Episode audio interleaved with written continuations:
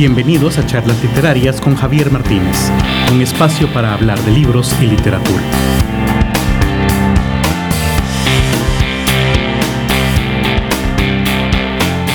Amigos, bienvenidos a este bonus del episodio número 6 sobre libros electrónicos.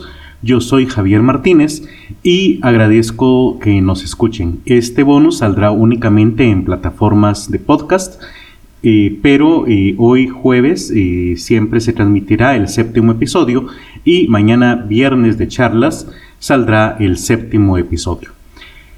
En esta ocasión quiero hacer un bonus más corto de lo habitual, primero agradeciendo las múltiples preguntas que nos hicieron acerca del uso de libros electrónicos y quiero tomarme el tiempo para responderlas.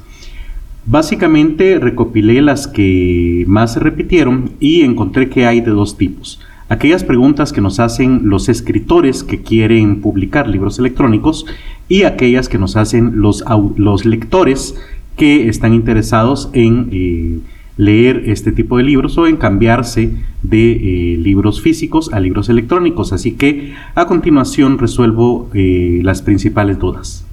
Entonces voy a comenzar con las preguntas que me han hecho los autores. La primera es si un ebook requiere eh, el trámite de un ISBN o un número estandarizado internacional. Y la respuesta es sí. Usualmente se recomienda sacar un ISBN por cada versión del libro, por cada reimpresión y por cada edición del mismo libro. Entonces, en este caso, sí se incluye. Algunas eh, librerías exigen ese ISBN para registrarlo y otras, como Amazon o como Smashwords, generan su propio ISBN. Ahora la cuestión es que son ISBNs que, por ejemplo, si yo tengo un ISBN de mi libro creado por Amazon, no va a ser válido para algunas librerías guatemaltecas, en este caso, eh, que exigen un ISBN registrado ante la gremial de autores y de, editores. Pero sí, eh, se sugiere tener un USBN para el libro impreso y otro ISBN para el libro digital. Otras veces me preguntan que si pueden hacer en el ebook lo mismo o el mismo diseño que se tiene en el libro del papel. Aquí la respuesta básicamente es no. En el papel yo puedo tener un diseño mucho más complejo, mucho más bonito, si lo quieren ver así, que en el libro electrónico. ¿Por qué? Yo puedo intentar en el libro electrónico hacer un diseño interesante, un diseño bonito, cuando hablo de diseño quiero decir, por ejemplo, eh, poner en la esquina superior derecha una imagen eh, y luego texto, pero en el centro del texto otra imagen y que el texto, qué sé yo, esté rodeando esa imagen con forma de corazón. Eh, no sé, diseños extraños, ¿verdad? Como por ejemplo, vengo en una sola columna y luego dividirlo el texto en tres columnas para luego regresar a una columna. Eso no se puede hacer en un libro electrónico. Bueno, sí se puede, pero lo limito a ciertos eh, dispositivos. Por ejemplo, yo puedo hacerlo en InDesign y grabarlo para, para, que se convierta en un libro electrónico, pero únicamente se va a ver bien en un dispositivo Apple. ¿Por qué? Porque Adobe, que es la creadora de InDesign, está casada, por así decirlo, con la marca Apple. Entonces todo lo que se hace en InDesign se mira muy bonito en Apple, pero si alguien, si el comprador del libro lo abre en Android, se va a ver horroroso. ¿sí? Em, básicamente ese es el, el principal problema. Por ende, el diseño de un libro electrónico es mejor hacerlo simple. Imagen, texto, imagen, texto y el texto siempre en una, en una sola columna y también los tipos de letras, eh, utilizar casi siempre los mismos, o utilizar jerarquías también bastante bien establecidas por el mismo, el mismo programa maquetador para diferenciar entre títulos, subtítulos eh, y cuerpo principal de texto. La otra pregunta que me hacen es, ¿y si mi lector compra el ebook en un tipo de archivo incompatible con su dispositivo? Por ejemplo, compra un EPUB y lo quiere abrir en un Kindle que solamente abre Mobi bueno, eh, puede llegar a suceder y para eso hay un programa muy famoso que se llama Calibre, que es un convertidor de libros electrónicos. Este es un programa eh, para eh, y para laptops, ¿sí? para, para computadoras, no para dispositivos móviles. También permite la lectura de libros electrónicos, pero su principal función es que si yo compro, por ejemplo, un EPUB, lo puedo convertir en móvil. O si yo te compro un móvil, lo puedo convertir en EPUB. Esa es la gran ventaja de Calibre. Em, ok. Otra pregunta que me hacen es, ¿es buena idea agregarme como autor a los programas de ciertos distribuidores, por ejemplo, KDP Select, que, ahora se llama también Kindle Unlimited, o Matchbox? Bueno, eso va a depender. Primero entendamos de qué van estos programas. Kindle Unlimited o KDP Select, que como se le llama para los autores, consiste en que el libro va a pertenecer a un catálogo del cual pueden elegir los eh, usuarios que están inscritos en este programa Kindle Unlimited. Creo que pueden descargar 10 libros al mes gratuitamente siempre y cuando estén pagando su, suscripción. Y eh, entonces Apple, eh, perdón, Kindle, perdón, Amazon le hace un pago bastante bajo a cada autor por esa opción en vez de venderlo. el otro programa, Matchbox, quiere decir que si un autor, perdón, si un comprador adquiere el libro en papel impreso, se le va a ofrecer a un precio con una rebaja de más del 50% la versión ebook. Al parecer, muchas personas compran las dos versiones, como les decía, tal vez en casa estoy leyendo en papel, pero de repente voy a la oficina, resulta que eh, tomo un transporte público y toma mucho tiempo llegar de la casa a la oficina y entonces puedo ir leyendo en mi teléfono. Entonces, como que utilizan las dos versiones. En estos casos, va, eh, mi recomendación es depende. Si usted se quiere casar, se quiere quedar únicamente con Amazon, por ejemplo, que es el distribuidor más grande del mundo, hágalo, porque le va a traer ventajas. Pero, por ejemplo, si usted se inscribe en KDP Select, resulta que usted está firmando un contrato que le impide distribuir su libro en otras plataformas. Entonces, cuidado con eso. Si usted se inscribe ahí, por ejemplo, no va a poder vender su libro en Google o en Apple. Otra pregunta. ¿Cómo distribuir los libros en línea? Bueno, eh, existen agregadores de contenido, ¿verdad? Eh, donde usted paga. Algunos pueden ser gratuitos, pero la gran mayoría son de paga. Y ellos le suben su libro a diferentes tiendas. A veces, cuando el autor hace el proceso por sí mismo, se encuentra con un dato interesante, por ejemplo, en Amazon. En Amazon usted puede elegir dos opciones, entre dos opciones. En una, quedarse con el 70% de las regalías y en otro, quedarse con el 30% de las regalías. Obviamente todos los autores dirán, pues obviamente me quedo con la mayoría de regalías, con el 70%. Lo que no leyeron es en las letras pequeñas donde dice que si usted se queda con el 70% de regalías, Amazon no le va a permitir vender en los mercados internacionales donde se vendan más libros. En el caso de español son tres mercados, Estados Unidos, México y Chile. O sea, si usted se quiere quedar si usted quiere ser aborazado, como decimos en Guatemala, y quedarse con el 70% de las regalías, entonces Amazon le impide vender los libros donde más gente compra libros electrónicos. Pero si usted se queda con el 30%, entonces Amazon le permite vender en todos los mercados del mundo.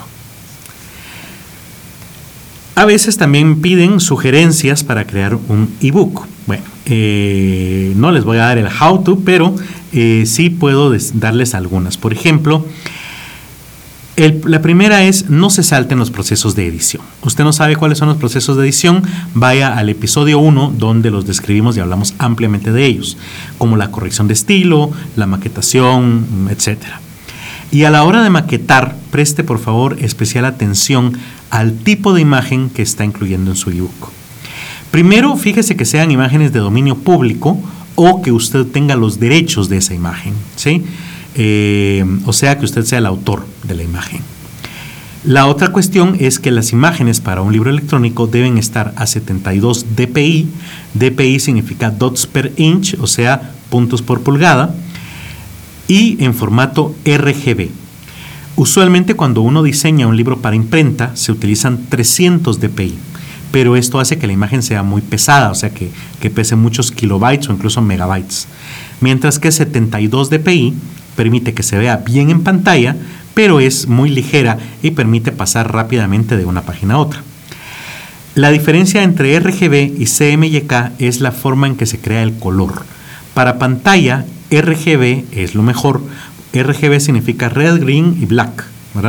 Eh, estos tres colores crean toda la gama de colores en una pantalla, mientras que CMYK se refiere a cian, magenta, amarillo y, negro.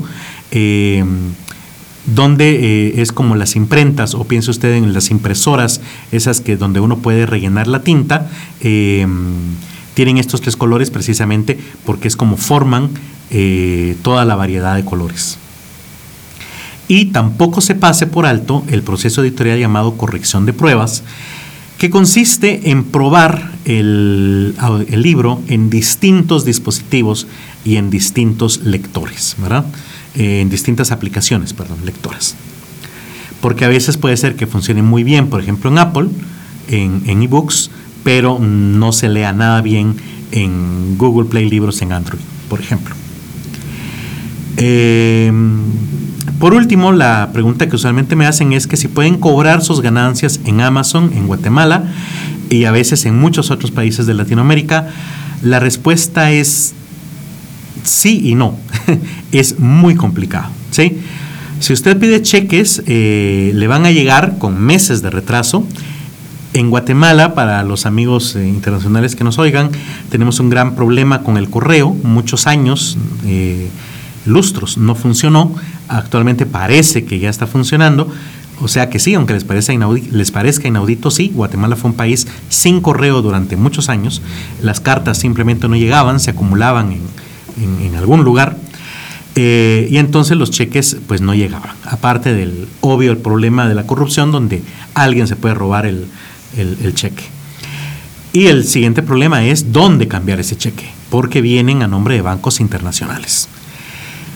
PayPal no funciona en Guatemala. A ver, sí funciona si usted eh, quiere, si usted es un comprador. Usted puede conectar su cuenta bancaria a PayPal y hacer compras, por ejemplo, en Amazon. Pero si usted quiere recibir dinero en PayPal, lo puede recibir y está ahí muy bonito en su pantalla en PayPal, pero no lo puede convertir en quetzales de verdad o en moneda, en, billetes de, quetzales de, verdad. Algo que sí se puede hacer fácilmente, por ejemplo, en países como México, Argentina o Chile. Aquí no hay manera. Usted puede tener un enorme saldo en su pantalla de PayPal, pero no lo puede gastar en la tienda de la esquina para comprarse una bebida o un, snack. No, no puede gastarlo. Tal vez lo pueda gastar en otra tienda en línea donde sí acepten ese tipo de pago. Ahora vamos a hablar acerca de las preguntas que usualmente me hacen, pero los lectores o compradores de libros electrónicos. Algunas de ellas ya las desarrollé durante el podcast, como por ejemplo, ¿qué pasa si me roban el celular? ¿Pierdo mis libros? No. Los libros usualmente están eh, registrados a una cuenta de usuario, eh, como por ejemplo Google, y cuando usted cambia el dispositivo, ya sea porque compró uno nuevo o porque se lo robaron, eh, al conectar su nuevo dispositivo con su cuenta, van a aparecer los libros.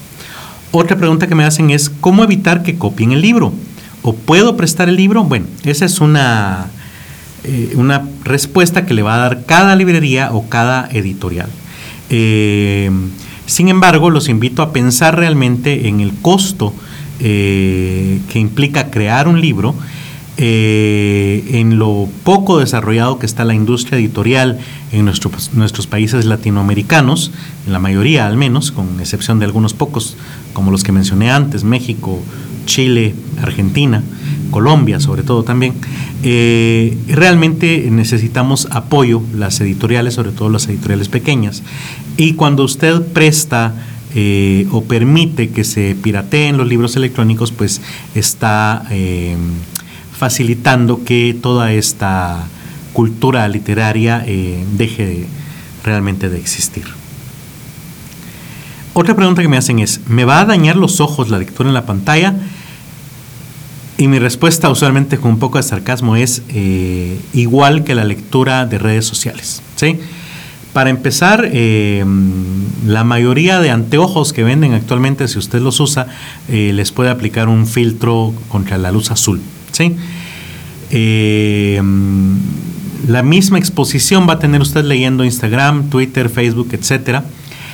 Y sobre todo, si usted compra un lector de libros electrónicos, no, un dispositivo de, de, redes, usualmente va a traer la tinta electrónica de la que hablé al principio, que no, no le va a dañar la vista. ¿Necesito internet para leer un libro? Mm, la respuesta en general es no. Usualmente solamente para el proceso de descargar el libro, para meterlo en su dispositivo, por así decirlo. Pero eh, actualmente ya es raro el, eh, la editorial que use la DRM, donde usted tenga que conectarse a una página web para certificar que es el mismo usuario, que tiene el mismo código. La verdad es que eso hoy 2021 ya casi no se usa. Eh, luego me preguntan qué aplicaciones, qué software, qué apps lectoras recomiendo. Bueno, depende del dispositivo que usted esté usando. Si usted utiliza eh, una tableta, un teléfono Android, yo le recomiendo Google Play Libros. Eh, también le recomiendo Moon Reader. Ahora, si usted utiliza Apple, pues usualmente ya trae preinstalada la aplicación eBooks, que es bastante buena, por cierto. Eh, y si tiene una Kindle, pues ya trae el Kindle Reader. Aquí aclaro que la aplicación Kindle Reader también se puede instalar en, dispositivos Android y en dispositivos Apple. Si usted está en una computadora, pues le recomiendo eh, Calibre.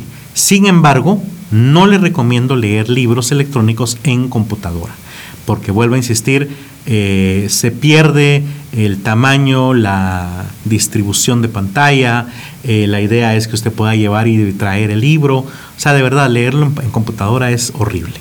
Eh, sí le recomiendo que lo hagan en el teléfono. sobre todo porque uno también asocia la computadora con trabajo, mientras que el teléfono con distracción. Entonces, eh, simplemente ese cambio ya va a facilitar que usted eh, goce más de la lectura y eh, cree un hábito lector al, utilizar un teléfono o una tableta para leer. Y la última pregunta que siempre me hacen es, compré el libro y ahora qué hago? Bueno, lo primero es que usted en su dispositivo ya debe tener una aplicación lectora. ¿sí? Eh, no compre un libro si no tiene ya instalada una aplicación lectora. Usualmente, abrir, descargar un libro es exactamente igual que abrir, descargar y eh, editar una imagen de WhatsApp, por ejemplo. Eh, descargue el libro desde su teléfono o tableta donde lo va a leer, no en su computadora, y al terminar la descarga, usualmente aparece en las notificaciones que ya terminó. Si usted va a las notificaciones y toca sobre el archivo, le va a decir que con cuál aplicación lo quiere leer. Por eso es que es necesario que previamente tenga la aplicación lectora previamente instalada. Y entonces usted elige la que tiene, ¿verdad? Eh, iBooks, eh, Kindle Reader, eh, Google Play Libros, Moon Reader, etc. Y automáticamente se va a abrir en esa aplicación. Muy bien, eh, yo entonces les agradezco su tiempo, eh, me despido, les recuerdo que los viernes son viernes de charla porque el podcast se distribuye gratuitamente en las principales plataformas como Spotify, Apple Podcast y Google Podcast. Mi nombre es Javier Martínez, me pueden encontrar como guion bajo PACAM en la mayoría de redes sociales. Y eh, a nuestro patrocinador, la editorial Kazam A, la pueden encontrar también en Facebook, Twitter e Instagram como arroba Kazam A con H al final. ¿Nos quieren apoyar? Bueno, los invito a que compartan este podcast y a que compren los libros de la editorial. Platicamos el próximo viernes de charlas.